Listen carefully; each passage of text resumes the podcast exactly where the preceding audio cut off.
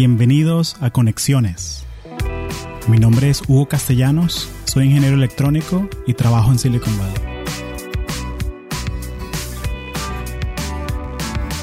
Este episodio de Conexiones es traído a ti por Audible, la plataforma premium para compartir audiolibros. Si eres como yo, te encanta aprender cosas nuevas, pero te cuesta mucho conseguir el tiempo para hacerlo.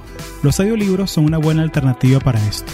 Los puedes escuchar manejando, haciendo ejercicio o hasta cocinando en la casa. Entonces, ¿por qué no darle un chance a Audible? Puedes ir a audibletrial.com slash latinos y descargar un audiolibro gratis. También puedes seguir el link en las notas del show. Gracias.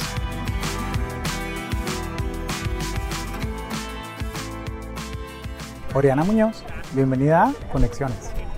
Gracias por recibirme, además emocionada por ti, por todo este proyecto, que bueno, cumples años cuando, el 28, ¿no? El 28, un añito, un añito ya de podcasteando.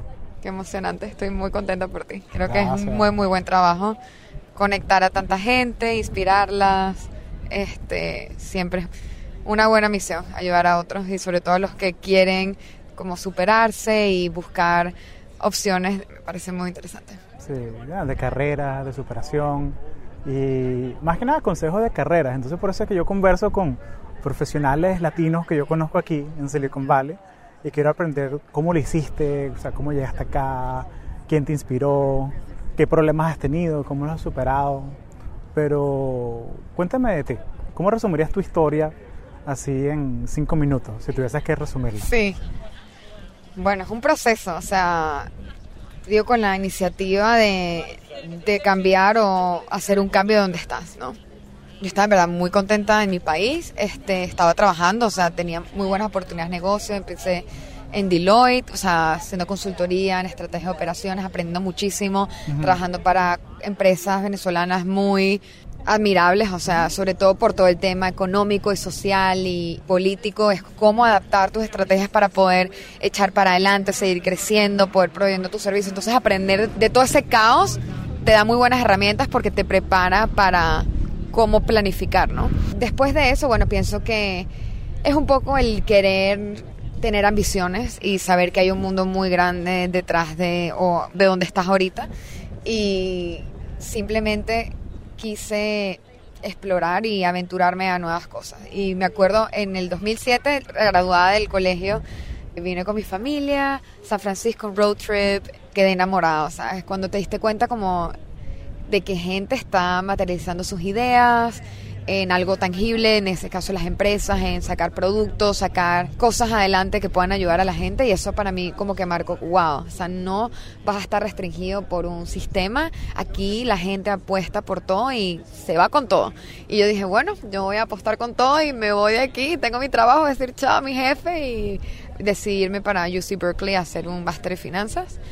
¿Y tú eres ingeniera industrial? Yo soy ingeniera industrial. El cambio de industrial a ese mundo de finanzas empresariales? Sabes que no lo veo tanto como cambio porque ingeniería industrial es una ingeniería muy, muy amplia, donde tú al final si te quieres especializar en algo muy específico puedes hacerlo.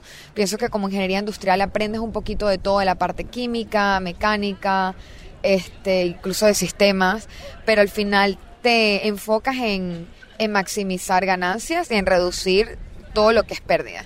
Entonces eso se aplica a todas las industrias, ¿no? Es un poco más a nivel gerencial de procesos, cómo optimizar cualquier cosa que tenga, en este caso proceso en general. Entonces, para mí el tema de finanzas es más la administración de los recursos. ¿Cómo voy a, si tengo esta idea de cómo optimizar o cómo llevar a cabo estos objetivos para tal empresa, cómo voy a administrar esos recursos que son tiempo, dinero, personas, tecnología. Y para mí eso fue como el bridge, como el puente que iba a conectar todos esos conocimientos que ya tenía aplicados con la parte de expansión, ¿no? Cómo voy a buscar sponsors, cómo voy a buscar esos recursos como el dinero, ¿verdad? Que son limitados para llegar a esos objetivos. Entonces, también, bueno, creo que en ese momento estaba mucho más ambicioso y pensé que el dinero lo era todo y muchos dólares, este, y... La avaricia es buena. Sí. o sea, que Gordon Gecko, claro, tu héroe. Sí, eso va cambiando un poco ya cuál es el ultimate goal, ¿verdad? Como el objetivo final no es necesariamente cuánto tienes en una cuenta, es más un poco el impacto que vas a hacer.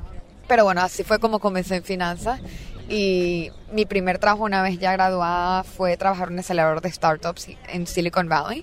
ahí fue donde tuve la exposición a todo lo que es trabajar con emprendedores, gente que está aprendiendo cómo hacer el pitching, los modelos de negocio. Ahí hice mi pasantía, después tuve la oportunidad de este, trabajar en Google, que fue cuando, no sé, siento que todo el mundo siempre escucha Google y es como que, wow, me llama la atención y yo lo quería hacer, pero simplemente aplicando a miles de lugares, aprendiendo trial and error, ¿no? Porque el tema de entrevistas es enfocarte mucho en el valor y entender cuál es la parte del otro. Creo que otro tema muy muy bueno, pero muy especializado en el que tú tienes que reforzar tu valor y ver cómo puedes aplicar ese valor para otro.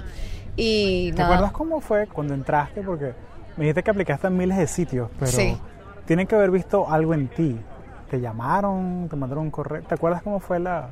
Oye, la verdad, interesante porque yo apliqué y se me olvidó, seguí aplicando miles de lugares y como yo dije, bueno, voy a aplicar a Google, of course, por supuesto voy a aplicar a Google. vivo como que a 10 kilómetros. Y es como el sueño de todo el mundo, incluyendo el mío. Y, pero realmente estaba como que en el proceso de aplicar a miles de lugares y de repente un día recibo un correo y ya después de ahí como que empecé el, el proceso de entrevista, ¿no? Y se dio muy natural. O sea, creo que las cosas cuando se tienen que dar sean natural, tú obviamente te preparas para des los resultados que quieres y estar muy clara, simplificar en qué es lo que quieres contribuir y cómo eso se va a ver beneficiado en ese particular rol que te están... ¿Cuál es el valor que, le estás dando a la empresa? Para ese específico rol, ¿no? Eso es importante. ¿Y qué hacías con Google? Este, hice ventas para el departamento de cloud. Trabajé con miles de empresas, desde pequeñas a medianas, este, como una consultora, te voy a decir, más consultora de ver, mira, estas son empresas que quieren empezar a tener una estructura como negocio, ¿qué necesitan para ellos? Entonces prácticamente es como una plataforma de productividad para ellos que puedan formalizar su negocio. Después, bueno, como Google cambia tan rápido, no fue solamente como plataforma de productividad con G Suite, fue más ahora a nivel del cloud, la nube, ¿no? Como que big deal, cómo vamos a escalar todos estos sistemas, hacer todo lo mejor en nuestros sistemas de información, este y bueno, fue un aprendizaje continuo también este para aprender un poco del branding de la cultura de Google y también, bueno, de uno que va aprendiendo mientras va haciendo, ¿no? Porque uno nunca sabe al comienzo, cuando uno comienza un trabajo realmente no sabes completamente lo que va a venir, tienes una idea, pero al final la práctica del día a día es lo que te prepara, ¿no? Entonces... Sí, hay una cosa que ahorita en retrospectiva, ¿no? Porque la retrospectiva es la madre de la sabiduría, ¿no? Ahorita con toda esta experiencia que tienes, ¿qué te hubiese gustado haber sabido antes de empezar el trabajo en Google que ahora que, que ya sabes ahora? O sea, como que, ¿qué consejo le hubieses dado a Oriana en su primera semana en Google? Como que, mira, no hagas esto. O mira, eso que estás haciendo ahorita, síguelo haciendo. ¿Hay alguna cosa así que...? Bueno, creo que lo puedo ver de dos partes, ¿no? Creo que una que me ayudó bastante fue, yo soy una persona sumamente curiosa. O sea, yo creo que una vez se piensa que no, como te contrataron, tú te tienes que saberlas todas. Y creo que no necesariamente, pienso que al final hay muchas cosas que aprender, ¿no? Para realmente aportar el valor. Y esa parte de discovery, de descubrimiento, de preguntar cosas y decir, bueno, proponer al mismo tiempo, pero siempre como que tú, ya que tienes tanto tiempo aquí a tus jefes, a los managers, a tus compañeros, mira, estoy viendo las cosas así, tú crees que esto te podría ayudar, o mira, explícame cómo has beneficiado esto ahorita a nuestros clientes de este momento. Entender, absorber ver como una esponja y tú obviamente aplicar ese conocimiento que estás haciendo para tú proveerlo, pero ahí es donde tú realmente das ese aporte, ¿no? El asimilar y después llevarlo a la acción. Entonces creo que preguntar mucho, aprender no solamente de lo que era dentro de Google, sino también qué estaba pasando en el mercado, en el ambiente en general, porque la gente le interesa la nube, cómo te puede ayudar la nube, entender los clientes. Entonces, ponerse en ese modo de estudiante continuamente es algo que yo 100% me ha ayudado a no solo destacarme, pero también yo a desarrollarme profesionalmente. Perderle el miedo, hacer preguntas, tener la curiosidad activa. No dársela que te la sabes todas porque no están buscando a alguien que se la sepa todas, están buscando a alguien que pueda aportar. Y para aportar tienes que hacer las preguntas relevantes para realmente entender cuál es el problema particular de ese negocio o de ese cliente que ellos quieren atender. ¿Y qué te pareció el ambiente de trabajo? O sea, ¿hay algo que recuerdas así con cariño? ¿Algo que recuerdas? ¿De Google? Sí. Bueno, es un lugar espectacular, o sea, gente de mucha mezcla a nivel de educación, a nivel cultural, o sea, tú ves ahí ingenieros o psicólogos que están trabajando con robótica, como que esa diversidad de cultura, de conocimiento es algo muy propio de Google y algo fascinante, porque simplemente trae a un mismo lugar mucho tipo de talento que están haciendo cosas revolucionarias. Entonces pienso que la gente, eh, que creo que al final es lo que realmente hace la diferencia de cualquier empresa, es lo que marca la diferencia. Excelente. Mucha colaboración, mucha colaboración. Eso es algo que me he dado cuenta porque por aquí han pasado varias personas que son ex Google también y es algo muy cómico porque llevo 30 episodios ya y no he podido conversar con nadie de Google. Todo es la gente que es ex Google.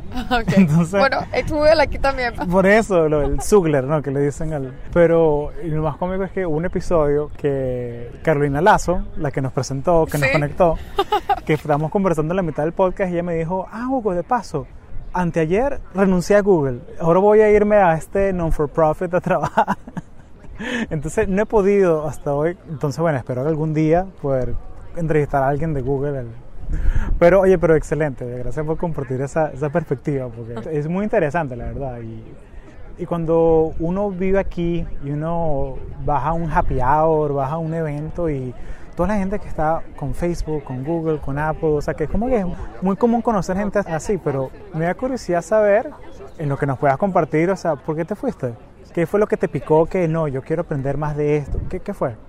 Sí, bueno, yo creo que también muchas cosas a veces se alinean, ¿no? Tuve una muy buena oportunidad en una startup y como también yo comencé con startups o viendo cómo es ese ecosistema de los startups, right, cuando estuve en este acelerador, me llamaba muchísimo la atención tener la oportunidad de crecer con una compañía. Ya Google es una compañía establecida que tiene muchas cosas que hacer, está tocando muchos campos, pero el hecho de yo poder comenzar desde pequeño con una compañía, crecer con ellos, pasar por todos los, desafíos que tiene una compañía, eh, es algo muy interesante. Y también un poco a nivel de, para crear tu eh, carrera profesional, el nivel de exposición que te da una startup es mucho mayor sí es mucho más difícil, es mucho más difícil que trabajar en una compañía grande porque tienes la visibilidad con fundadores, con, bueno, gente que ha que comenzó esa empresa y que están dando el todo por el todo para hacerla surgir. Entonces, cualquier error, cualquier aporte se ve fácilmente en la compañía.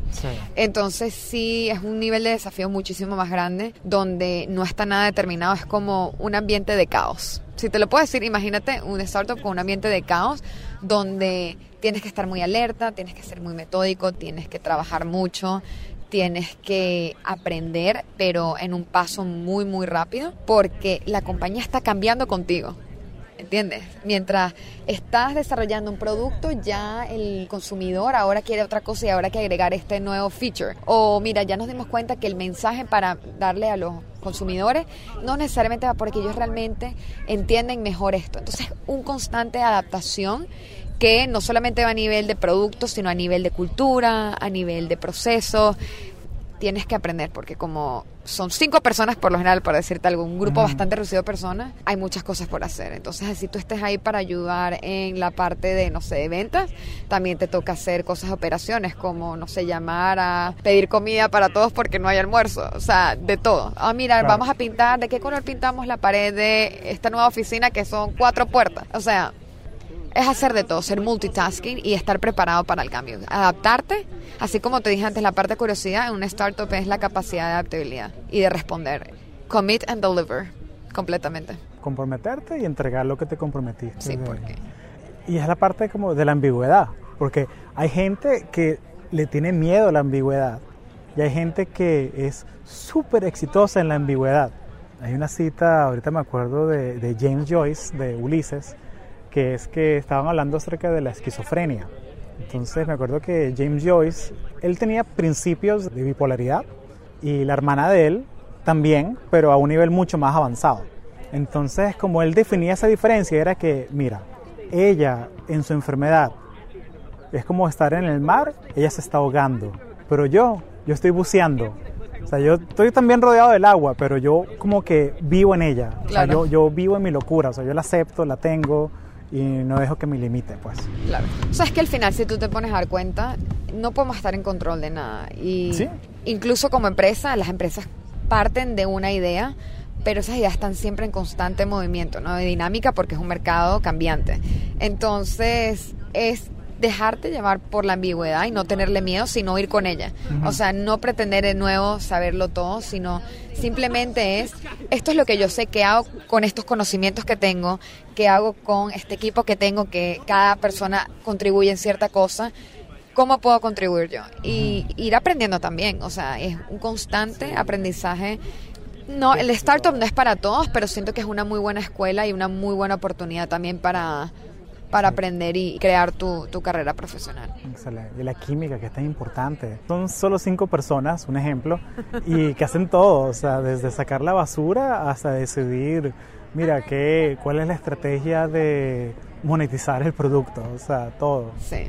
¿Qué tan diferente es tú que estuviste de los dos lados, o sea, tuviste tu trabajo corporativo en Google que Sé que mucha gente piensa que Google es un startup. No, no es un startup, es una compañía gigantesca. Hay pequeños grupos que todavía actúan como startups, pero Google es una empresa, una corporación grande. ¿Qué diferencias ves tú entre entrevistar con una empresa así gigantesca y un startup como el que te fuiste después? ¿Qué, qué tan diferente es el proceso de, de entrevista? Y esto es común para, sí, para compañías de diferente tamaño, ¿no? O sea, cuando tú tienes ya una marca bastante establecida, ellos tienen ya ciertos estándares, ¿no? Ya ellos están claros qué es lo que necesitan. Mientras con una startup puede ser un poquito más gambling porque ellos esto es lo que necesitan hoy y capaz en tres meses necesitan que esa persona que tú contrataste ahora también sea 80 mil cosas más, ¿no? Entonces, a nivel de expectativas, pienso que cuando ya tú eres una empresa formalizada ya está todo más claro, la descripción y lo que se espera de la otra persona. Mientras lo otro es, esto fue para la que tú firmaste, esto no es necesariamente para lo que tú firmaste, pero lo necesitamos demasiado.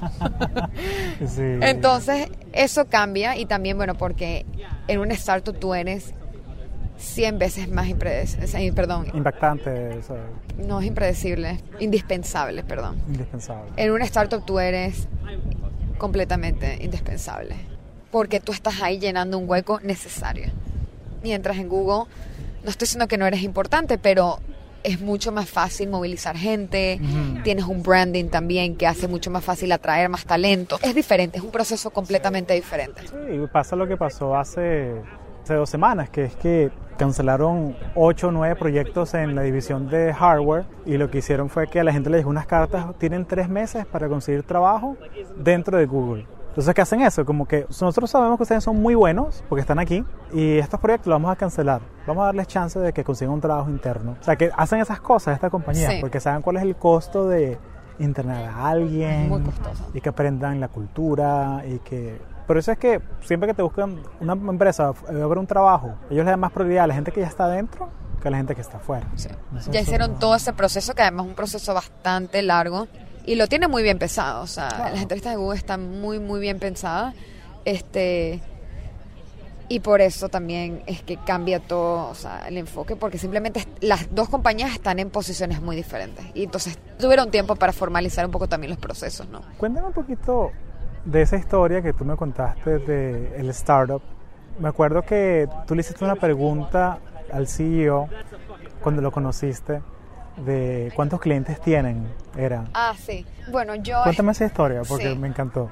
Sí, bueno, esta fue una muy buena oportunidad, este, este startup comenzando a, este, bueno, estaban buscando eh, cerrar el, la primera ronda de funding, ¿no? Y nada, yo llegué allá, obviamente uno, este, quiere tratar de, bueno, formalizar las cosas. Yo fui para allá para justamente ayudar al equipo de ventas a que pudieran estar alineados con el crecimiento que íbamos a tomar en, después de ese funding round, ¿no? Entonces, claro, iban a invertir muchísimo en contratar gente, pero obviamente tenemos que hacer que los procesos, ¿verdad?, para vender sean repetibles en el tiempo y que puedan simplemente soportar todo ese nuevo mercado que viene, pues, en función de, de esa inversión. Y claro, obviamente haciendo las preguntas básicas, mira cuántos clientes tenemos, cuánto hemos ganado, y la verdad que no había ninguna claridad porque no se estaba llevando.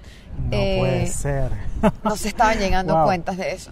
Pero es muy normal, o sea, obviamente yo sí estaba impresionada porque vienes de un lugar estructurado, no solamente Google, Deloitte, también son todas corporaciones, y todo eso está como, si no tienes eso, no, nada existe, ¿no? Pero, pero, porque estamos aquí. Exacto, pero al mismo tiempo también eso es muy de, de, Silicon Valley y de estar con emprendedores. Es, tengo una idea, vamos a materializarla y mientras vamos viendo, vamos yendo. ¿Entiendes? Entonces como también ser scrappy en moving fast es muy importante porque si esperamos a tener las condiciones perfectas, se va a hacer todo muy difícil, ¿no? Entonces, parte de eso pienso, poco descuidado sí, es no tomar el tiempo de hacer como ese ese traqueamiento o historial de cuántos clientes, cuánto se está ganando, porque al final, como estábamos a punto de cerrar una ronda de, de inversión, los inversionistas van a pedir eso, ¿no? Entonces, fue un poco caótico, sí, mucha información, trasnochos, hacer muchas preguntas para entender y, y hacer entender, conectar puntos, ¿no? De dónde viene este número si no tenemos este cliente aquí, de dónde apareció este cliente, ¿sabes?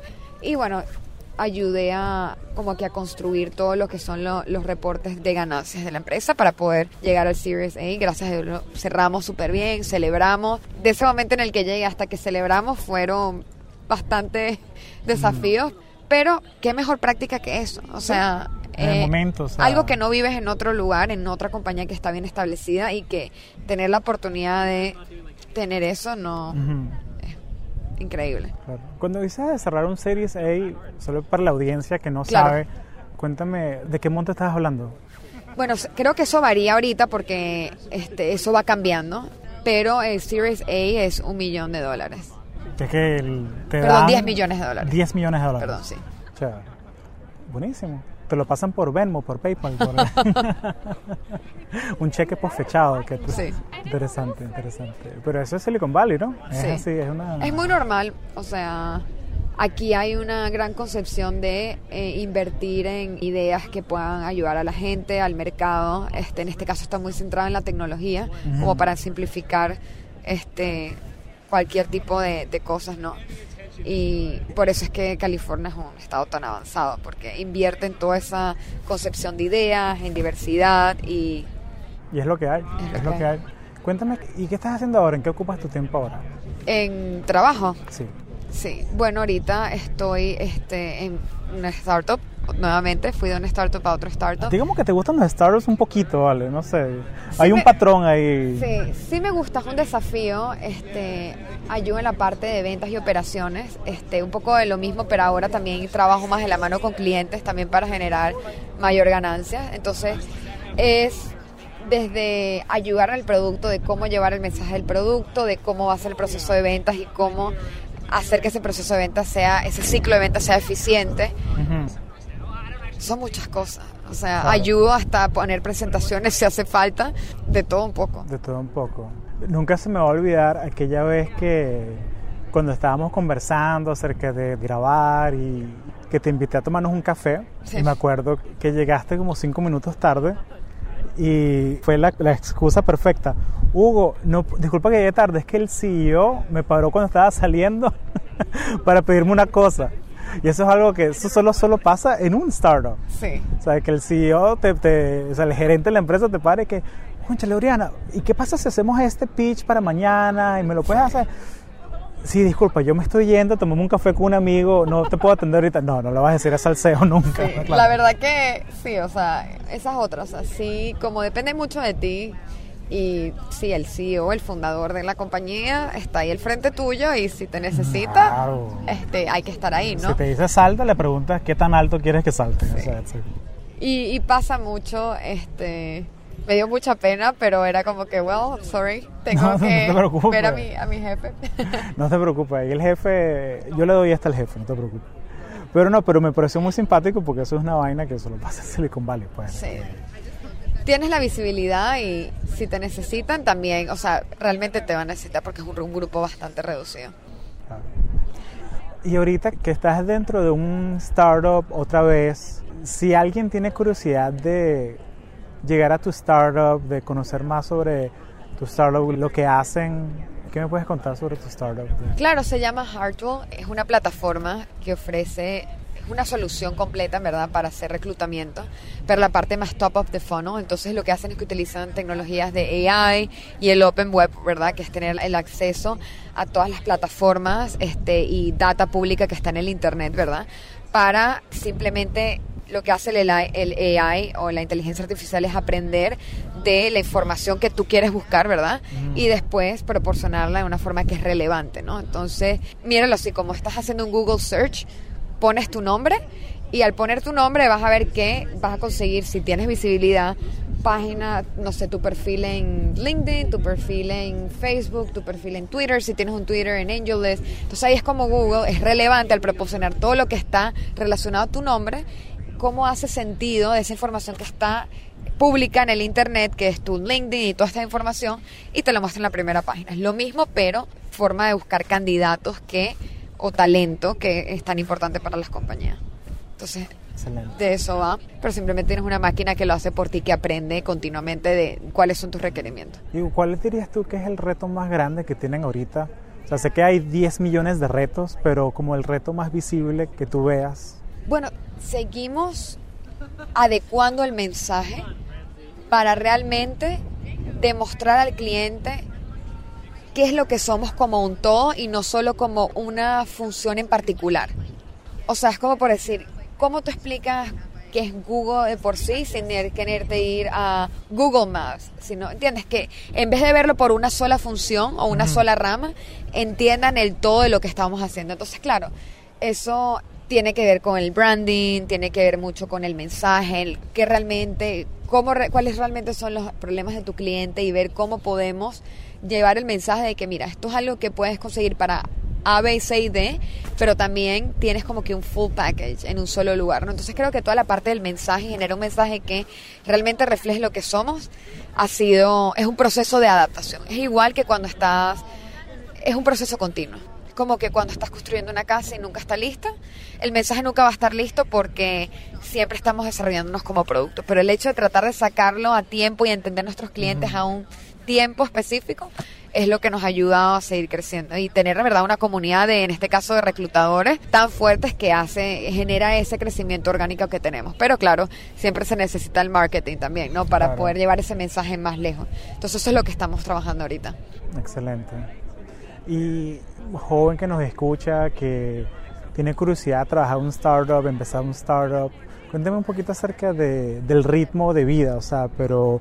Y quizás cosas más concretas, o sea, como que cuántas horas trabajas a la semana, todos los días son diferentes, en qué, cuéntame un poquito de eso. Sí, o sea, pienso que todos los días es diferente porque a veces tú piensas que vas a llegar haciendo algo y de repente, no, mira, surgió que hay un bug y no sé, ¿entiendes? Como que siempre hay un cambio porque es un estado de, caos donde todo está cambiando. ¿no? Y caos no lo ves como algo malo, véalo como un, como un ambiente que está en continuo crecimiento o, dinámico. Entonces, claro, como la gente es difícil cambiar y todo el día venir preparada para algo que no sabes, es donde está el desafío, ¿no?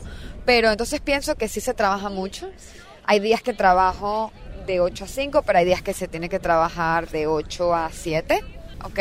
Es cambiante también, pero también creo que es como work hard, play harder, como que trabajas duro, pero también como celebramos esos pequeños pasos que damos como empresa pequeña de saber, mira, esto es lo que hemos crecido, somos muy importantes porque somos recursos limitados, pero nosotros hemos llegado hasta aquí, somos, no sé, 10, 15, en este caso somos ya 30, ya hemos crecido, yo, yo empecé cuando éramos 15 y también el hecho de haber crecido de 15 ahora 30 y ver que se vamos a seguir creciendo es una satisfacción muy grande, ¿no? Claro. Entonces, concretamente, ven preparado para resolver problemas.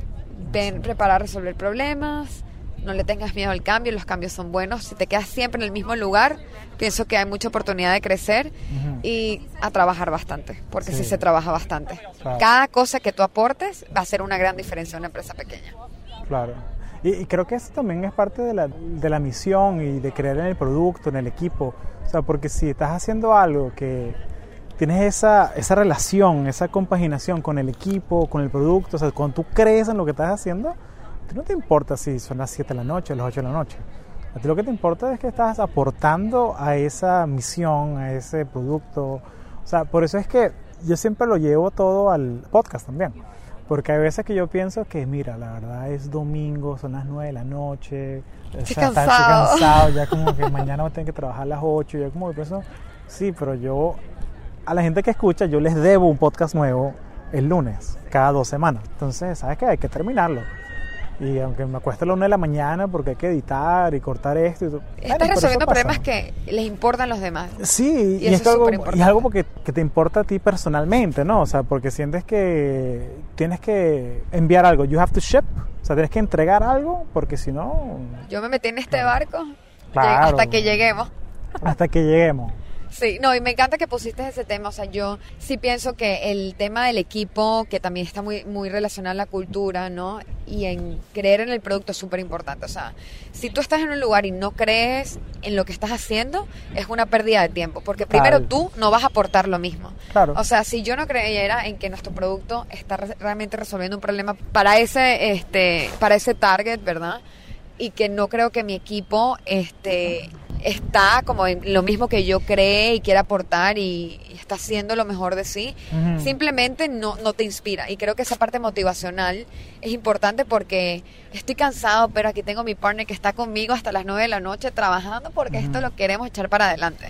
Y eso es súper importante. Y también tenemos un buen líder. Yo admiro muchísimo a, al CEO y a, a, los que están ahorita en leadership porque son tienen la credibilidad claro por ejemplo, en particular, mi tío es una persona que, él es de China, viene de un pueblo muy chiquito, el único en la familia que de hecho fue a la universidad, y es una persona completamente driven, como que él está motivado a crecer, en aportar valor, y es una persona que él nos exige muchísimo, pero él también es súper exigente con él mismo, y eso es como, es una inspiración, tener gente que apuesta por el todo y que es fiel a su idea y que está aprendiendo al igual que nosotros. O sea, él aprende a la par de nosotros.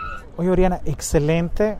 Oye, gracias por compartir toda esa experiencia de startups, de Google, de Venezuela, San Francisco. Pero, ¿hay algo más que quieras comentarnos acerca de, tu carrera, algún consejo? Porque para esta, esta audiencia de profesionales jóvenes, latinos que están interesados en STEM. Bueno, pienso que como estudiante siempre mantengan el modo de estudiante. Hay demasiadas cosas que aprender. Yo creo que eso, ser curioso, preguntar, compartir ideas es súper importante porque uno puede ser que tenga las ideas pero no las compartas y siento que uno siempre se enriquece de compartir ideales. Entonces, estar en ese modo de constante aprendizaje y querer sacar provecho a lo que otra persona también puede aportar es súper bonito. Lo otro importante es como personas latinos que desde cierto punto queremos ir a algún lugar a educarnos y a hacer una carrera. Todo se empieza con el primer paso que es vaya donde quieran ir, estudien, estudien lo que les apasiona porque sí te tiene que gustar lo que estás haciendo para poder levantarte todos los días y así sea un día que estés bien cansado, poder decir esto es lo que me gusta hacer y vale la pena, no sientes que estás agregando ese, ese granito de arena y empezar por algo. No esperes a que la circunstancia sea perfecta, que venga la persona que te va a decir, tengo este trabajo para ti. Tú ve y empieza a conectar con personas que estén en ese medio, haz preguntas. Tú no tienes que llegar a decirle a la persona, no, yo soy la persona más experimentada, llevo cinco años estudiando este cálculo. No, no, no. O sea, al final es estoy muy curioso en aprender qué es lo que están haciendo esa empresa, yo he aprendido de esto, me gustaría ver cómo puedo aplicar esto para resolver tal problema, porque claro, también tienes que investigar, ¿no? Sobre ese lugar que te llama la atención. Entonces, el hecho de ser, de ser humilde no te quita para nada tu capacidad, es demostrar, es como una forma indirecta de demostrar que estás interesado, genuinamente interesado, y darle la oportunidad de tener esa conversación con esa persona que está ahorita ya todavía en ese medio y ver cómo te puede ayudar para tú aprender.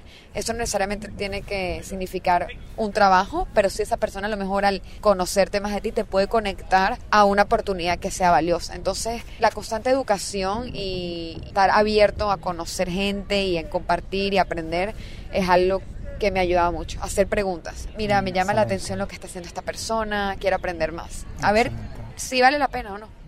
Excelente. Y si, por eso es que vamos tanto a eventos de networking y cosas así.